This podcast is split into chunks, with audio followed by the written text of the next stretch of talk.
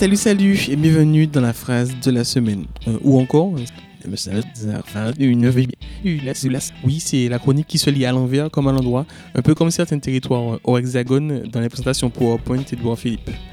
Non, non, vraiment, nous tu peux tête la France euh, pour tout bon. Mais du coup, le masque, on va le mettre à l'endroit ou à l'envers? Quels sont ceux qui sont contre? Levez le doigt Là où les, quand on les. Chien billon mou Salé, allez, Ces derniers temps, au-delà de la question du Covid-19, oui, la, la pandémie, là, une autre question était au centre des préoccupations d'une bonne partie de la Martinique, c'est celle de l'eau. Depuis maintenant 15 jours, les opérateurs d'eau procèdent au quotidien à des coupures tournantes, une situation qui s'explique par une extrême sécheresse et par des difficultés à acheminer l'eau potable vers les zones en hauteur de, l'île. Alors, en n'écoutant que son courage et son fourniture d'accès à Internet, votre serviteur dévoué, oui, ça c'est moi, a essayé de comprendre cette histoire et démêler le vrai du faux. Alors, c'est un béquier, la CTM, l'opposition, le préfet, la SME et Odyssey qui rentrent dans un bar non mais sérieusement, ça n'a rien d'évident entre les articles, les reportages, les posts Facebook de Daniel Marie-Sainte, ceux de Catherine Concon, et pour aller encore plus loin, les dossiers PDF sur la distribution de l'eau en Martinique. C'était pas facile en vrai. Mais si j'ai bien compris, ces problèmes sont pour beaucoup dus à la forte sécheresse actuelle, mais aussi à une question d'acheminement de l'eau, et particulièrement à un point précis, c'est Guino, là où il existe un problème sur une conduite d'alimentation. Problème qui remonte quand même à 2010. 2010, 10 ans quoi. À l'époque, je croyais encore au Parti Socialiste et au t-shirt éco. Alors c'est faux. Enfin, pour le Parti Socialiste, c'est faux. Alors il y a un élément qui revient aussi beaucoup dans cette affaire, c'est l'histoire de la terre, enfin du terrain, où passe cette conduite, terrain appartenant à un béquet, Monsieur Bali. Alors wow, attention, alors j'ai dit béquet, non non, alors wow, j'ai dit béquet, mais je ne veux pas participer à ce racisme, euh, ce anti, euh, le racisme anti, euh, enfin euh, voilà. Wow, même pour la blague, j'arrive pas à le dire, tellement ça a aucun sens quoi, racisme anti, je sais pas quoi. Vous avez raison, monsieur le raciste. Enfin bon, il y a peut-être un truc qui se dit derrière tout ça avec la question de, de Monsieur Bali, le fameux béquet, c'est que pour une partie des gens, il y a une sorte d'illégitimité de cette propriété.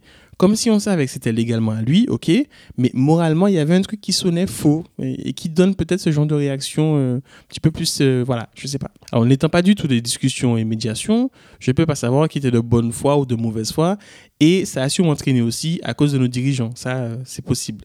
Mais ce petit gouin du oui, mais cette propriété, cette terre, elle vient quand même d'une époque sombre, hein, l'esclavage, les héritages, tout ça. Il est quand même là et ça dit beaucoup des mots MAUX que nous devons encore gérer euh, et régler chez nous. Conclusion de toute cette affaire, aux dernières nouvelles, il y a une grosse réunion avec tout le monde à la préfecture et ça devrait s'arranger plus rapidement que prévu. En tout cas, on l'espère. Une chose est sûre, dans notre île, une collectivité territoriale d'un des pays les plus riches du monde, en tout cas jusqu'à nouvel ordre, nous avons des problèmes qui traînent une décennie alors que visiblement ils pourraient être réglés depuis beaucoup plus longtemps. C'est un constat un peu triste, rien d'autre, j'avais plus de blagues en stock, je suis désolé. Allez, pour la peine, on se fait une petite session de brève de la semaine.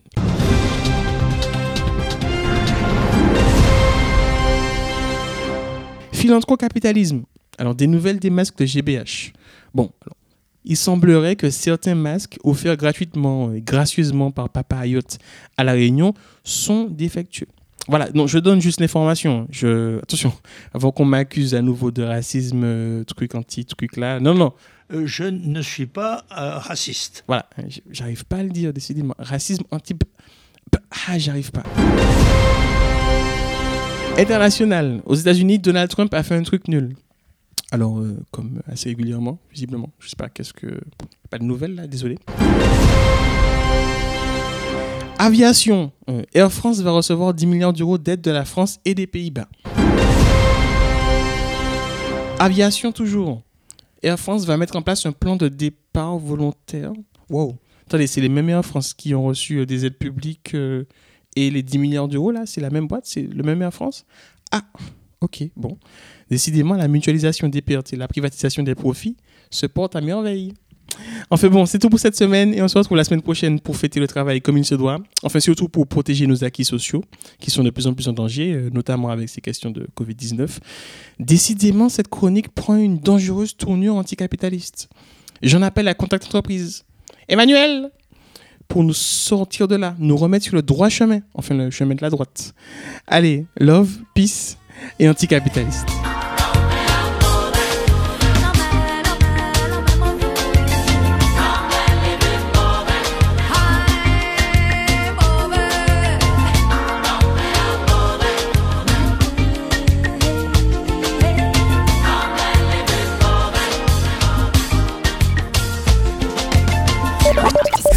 Racks on racks on racks. J'espère que je vous dérange.